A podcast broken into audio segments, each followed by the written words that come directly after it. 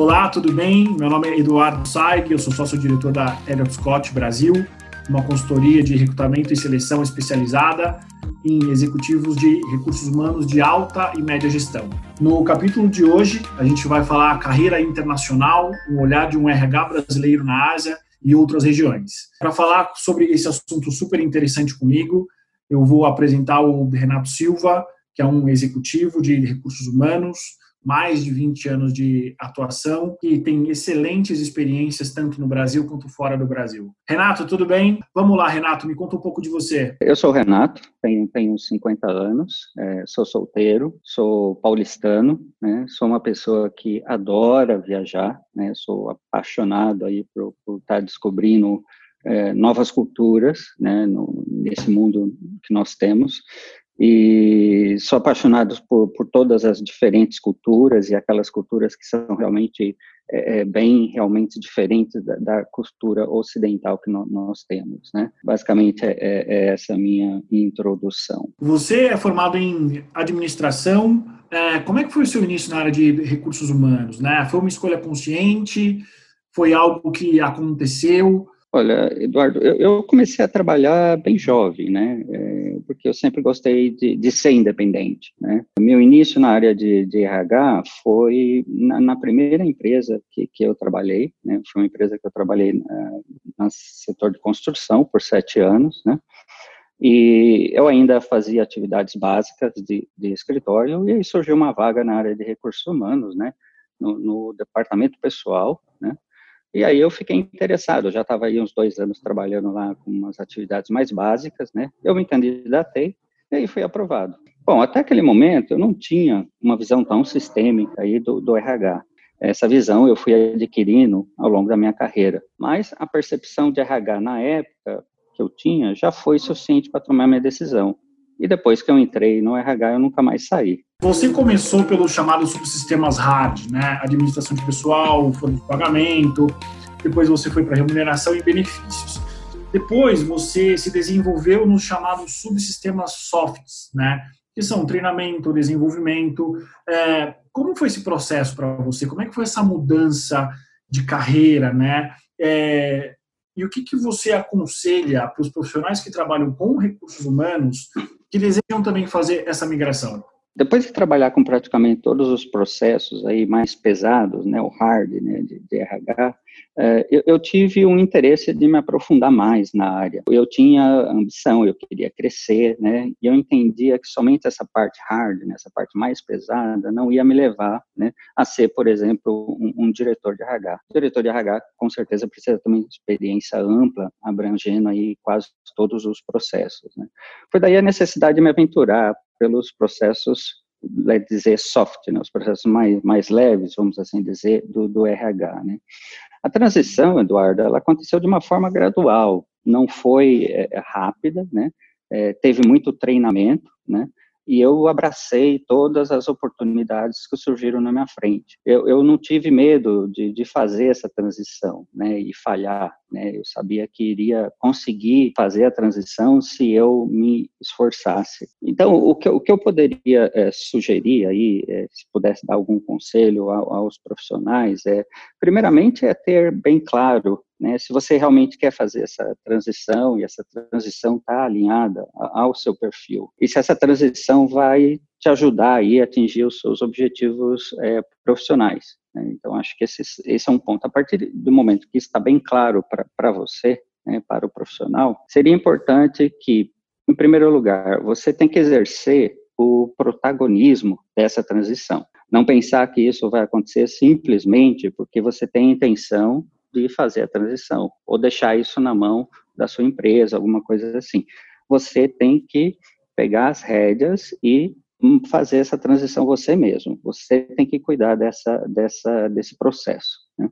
Um outro ponto importante é que você precisa, dentro da sua empresa, externar esse desejo de transição né, seja para o seu gerente, seja para colegas de trabalho, né, para que você possa aí participar de futuras oportunidades que existem na empresa onde você é, trabalha. Ah, um outro ponto é a é, ajuda do, de outros profissionais, né, que já estejam atuando em processos mais, mais leves aí na, na sua empresa. Se colocar à disposição para ajudar, por exemplo, quando necessário, pedir opinião também de como fazer a transição, considerando o ambiente que você está inserido. Cada empresa tem a sua cultura, tem a, a sua forma de, de, atuação e o seu ambiente. Então, buscar ajuda de pessoas que já estão né, fazendo, por exemplo, treinamento e desenvolvimento, né, eu acho que seria importante. Eu lembro que na minha época eu conversei bastante com outros profissionais, né, para poder entender como que era a área e fazer essa transição e também deixar eles aware ou deixar eles com conhecimento de que eu ia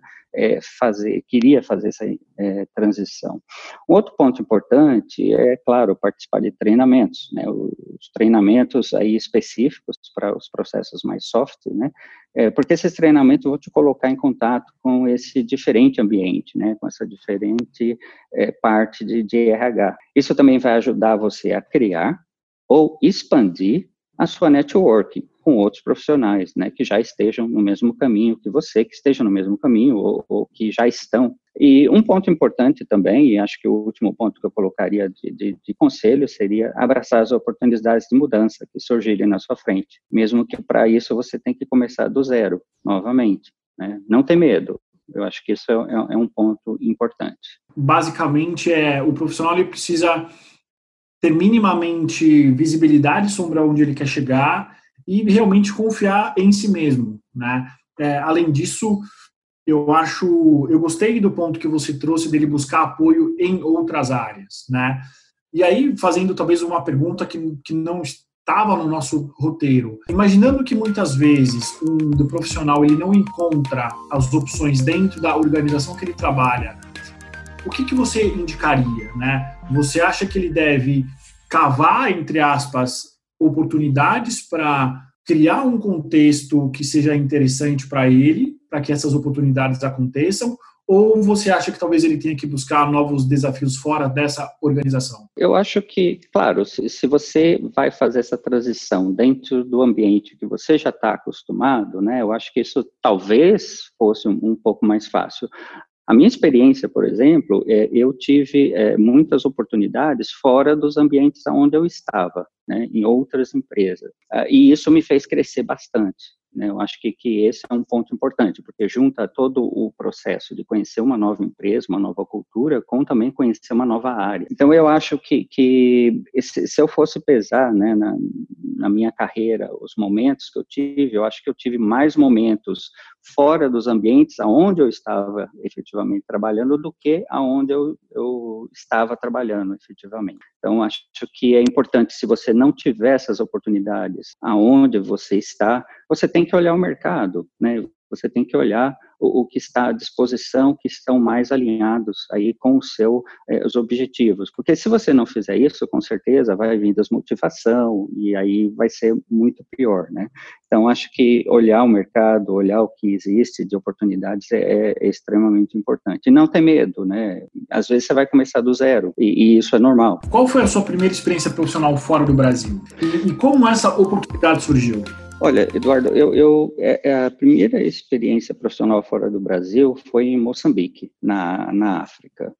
É, na realidade, foi uma expatriação né, para ser o responsável pelo RH de um mega projeto de carvão mineral né, que estava entre o planejamento e a fase de execução. Eu já estava trabalhando nessa empresa, a empresa estava numa fase de, de crescimento acelerado, é, e aí eu segui um pouco dos conselhos que eu comentei é, na, nas perguntas anteriores aí. Né, eu sempre deixei muito claro né, pra, para o, meu diretor na época e para os meus colegas, né, que eu queria é, é, as oportunidades, se surgissem oportunidades em RH, né, eu gostaria de, de ser considerado, é, oportunidades qualquer que sejam, né, mas eu nunca imaginava, né, que essa oportunidade seria para trabalhar na África, né, é, mas quando a empresa precisou, né, eu não tive dúvida de encarar o desafio. É, foi uma experiência é, extremamente valiosa, porque assim uma coisa importante, né, a gente fala moçambicanos, né, eles falam português, então é mais simples, né.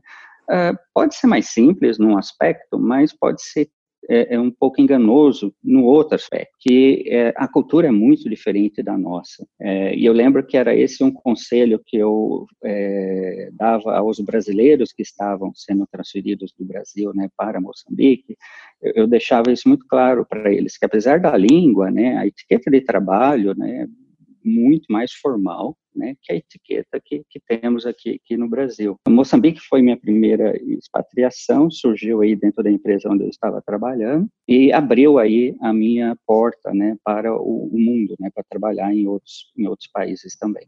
E aí depois você foi para a Ásia, você trabalhou por cinco anos no Camboja e no Vietnã. Como é que surgiu isso, cara? Como é que se foi para o Vietnã, né? O Camboja, porque normalmente quando a gente fala de, uma, de, de, carreiras internacionais, esses lugares não são os mais desejados pelos, pelos profissionais. O que, que te levou aí para lá? Eu aprendi a trabalhar em, em lugares é, difíceis, vamos assim dizer, porque eu trabalhei muitos anos na, na mineração. E na mineração, a gente não é expatriado para Nova York, para Londres, né? Eu costumo até brincar com, com as pessoas a respeito disso, né? Então, você vai para lugares um pouco mais vamos assim dizer, mais pesados. Então, é, essa, eu, eu fui para Moçambique, né, eu passei um tempo na Indonésia, fui para Nova Caledônia, Austrália, mas a parte de, de, de Brisbane, a parte mais de, de mineração da Austrália, etc., né, e eu, eu gostei muito dessa experiência, né? essa experiência realmente me abriu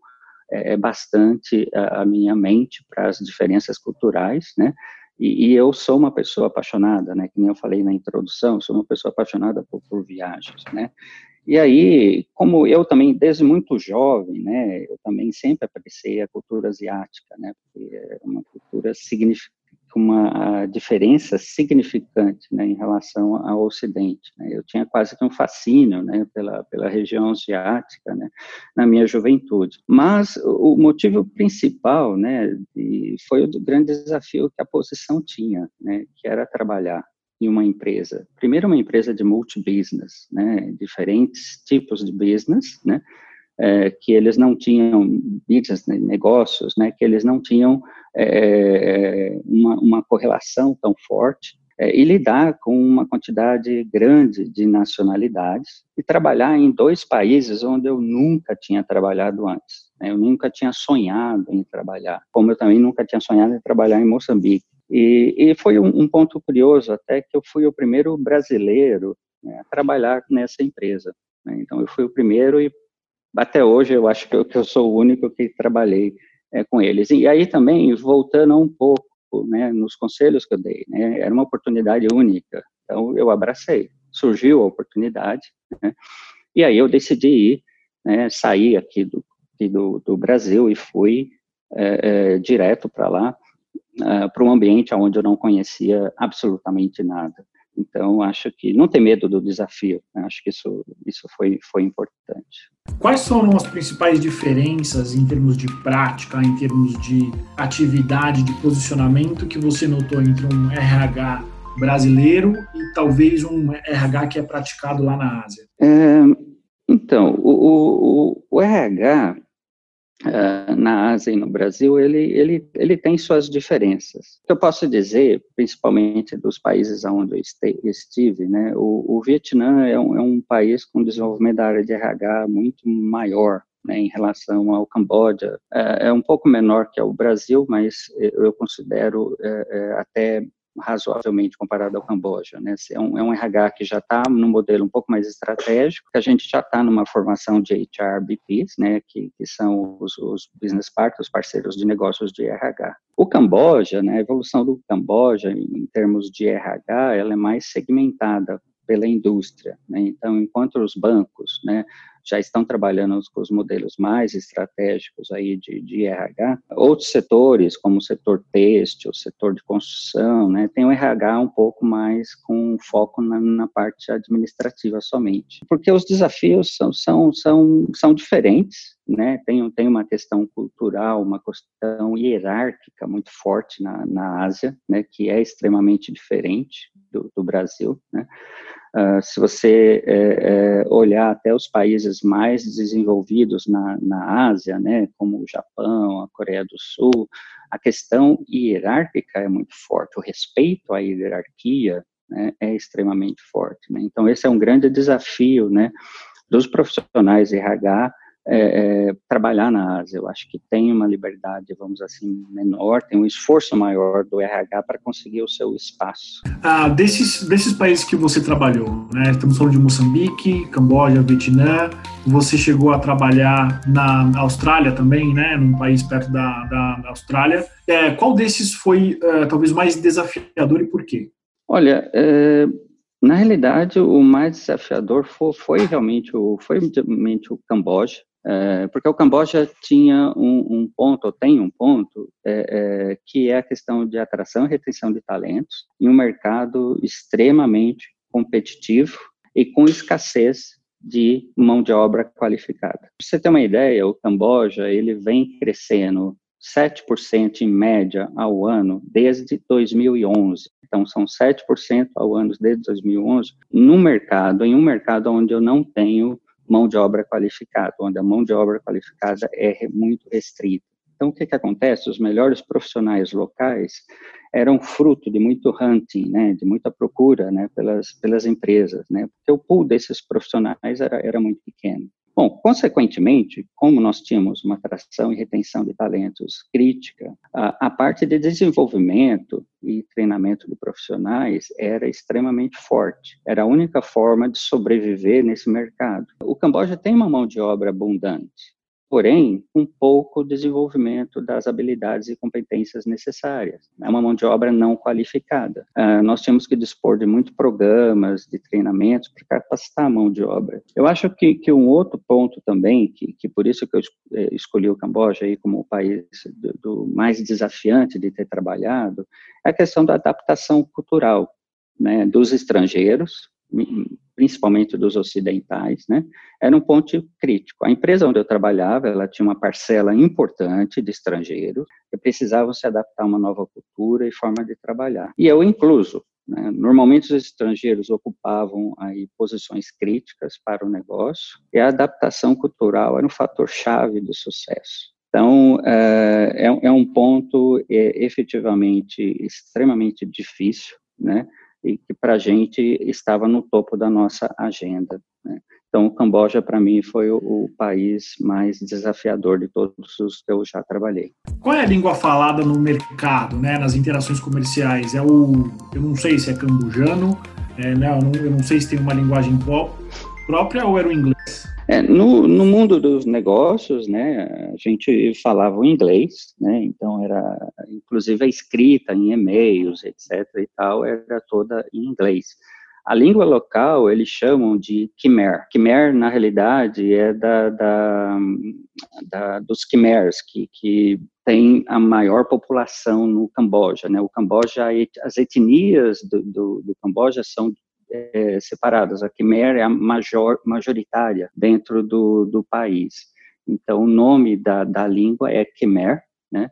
Eu cheguei a, a, aprender um pouco da língua local, mas que me servia apenas para as questões básicas de dia a dia, não era possível, né, é, fazer reuniões, etc. e tal, é, na língua local, mas o inglês era, era, era difundido amplamente né, dentro da, das empresas, né, principalmente as empresas internacionais onde, onde eu trabalhava, né, mas é uma língua extremamente complexa né, para, para o ocidental é uma língua extremamente difícil, com outro raciocínio de, de estrutura de linguagem, outra forma de, do alfabeto, um alfabeto diferenciado também, né? É bem próximo do alfabeto da, da Tailândia e do Laos, né? Então, Tailândia, Laos e Camboja, né? Eles se assemelham em, em matéria de, de alfabeto e, e, também em matéria de, de sonoridade, né, de pronúncia, da forma de pronunciar as palavras. É, Renato, depois de você ter ficado tanto tempo fora do Brasil, né,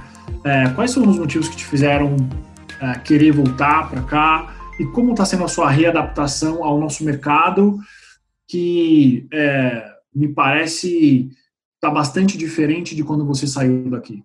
É, depois de, de, de cinco anos é, trabalhando lá no Camboja e no Vietnã, né, foi uma, uma, uma, decisão difícil, né, de, de, retornar a, ao Brasil. Foi uma decisão muito bem pensada e planejada, mas foi, foi uma questão bem pessoal. Né, eu gostaria de voltar ao, ao país porque meus pais estão envelhecendo, eu gostaria de estar perto deles nesse momento, né, É, e foi uma decisão que eu discuti com a, com a, empresa onde eu estava trabalhando, né? E decidi tomar essa decisão e, retornar. Eu retornei é, no início, no final do ano passado. E a readaptação, é uma readaptação aí lenta, né, ao país. Né? Eu fiquei fora cinco anos. Claro, eu visitava o Brasil a cada ano, mas é, é diferente de estar aqui é, no dia a dia. Né? Então, é, é, uma adaptação é, que, é, que é lenta, né? mas é, eu acho é positiva, eu acho que, que muitas coisas mudaram aí nesses últimos cinco anos. Tem uma, uma, uma atualização que, que eu estou fazendo né, da, da, parte de recursos humanos no Brasil para poder entender é, em detalhes tudo que, que consta nesse cenário atual. Uh, e é um processo que eu, que eu sei que vai demorar alguns meses ainda, mas está sendo positivo. Eu acho que eu gosto de desafios, então acho que essa readaptação é um desafio também. É, Renato, quase não dá para perceber, olhando a sua carreira, que você gosta de coisa nova, né? É, afinal de contas, é muito raro ter um profissional brasileiro que conseguiu ter sucesso e conseguiu ter uma atuação tão longeva e tão sólida fora do Brasil ou mesmo fora aqui do Cone Sul. Renato, se você não trabalhasse com RH, o que, que você faria? Olha, se eu não trabalhasse com RH, Eduardo, eu, eu trabalharia possivelmente é, com outras profissões ligadas a pessoas, talvez psicólogo ou até um psicanalista, talvez essa parte mais mais médica, né? Mas eu também tenho um, um apreço pela área é, de finanças, né? Eu acho que eu trabalharia também com planejamento financeiro. Né? Seriam as duas aí opções que, que eu acho que eu, que eu estaria trabalhando, se não fosse RH. Né? Excelente. Renato, última pergunta dessa nossa conversa. O que é RH para você? RH para mim, Eduardo, eu gosto muito da definição que fala que o RH é o sangue da empresa. Então, é o RH que permeia né, toda a organização e, e, leva esse, vamos assim dizer, oxigênio para todas as partes do, do corpo, né?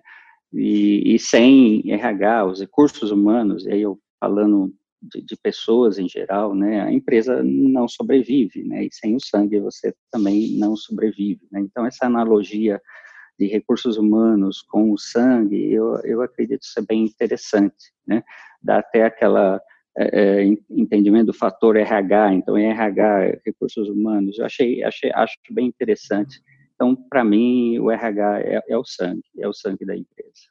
Excelente, Renato. Muito obrigado pelo teu tempo. Você quer falar mais alguma coisa para se despedir das pessoas? Eduardo, eu gostaria de, de agradecer novamente pela, pela oportunidade, né? E só falar para os profissionais que, que querem fazer essa transição, né? De, de tanto de especialista para uma carreira mais aí, generalista e também sair aqui do Brasil para ir trabalhar lá fora, né? É, é, é, possível, é possível. Acho que nós, não somente as áreas mais, é, é, vamos assim dizer, as áreas mais próximas ou mais na frente do negócio, né, elas podem ser expatriadas, mas RH também é possível, é, é uma questão de dedicação, né, uma questão de você efetivamente querer fazer, e isso é, é uma coisa que é possível. Né? Eu acho que tem, eu conheço bastante profissionais de RH que estão aí, brasileiros que estão ao redor do mundo. Uh, eu acho que o brasileiro tem uma questão de adaptabilidade extremamente alta, né, que isso é uma vantagem, acredito, sobre as outras nacionalidades, né, é, e eu acho que, que essa juventude, né, eu acho que eles têm esse desejo de conhecer o mundo também. Eu acho que trabalhar no RH pode ser uma, uma forma de você conseguir esse objetivo. Muito bom, Renato. Parabéns pela tua carreira. Mais uma vez, obrigado pela tua presença. Caros ouvintes, esse foi mais um episódio do, do, do nosso podcast na sala de entrevista. Vemos vocês em breve. Um grande abraço.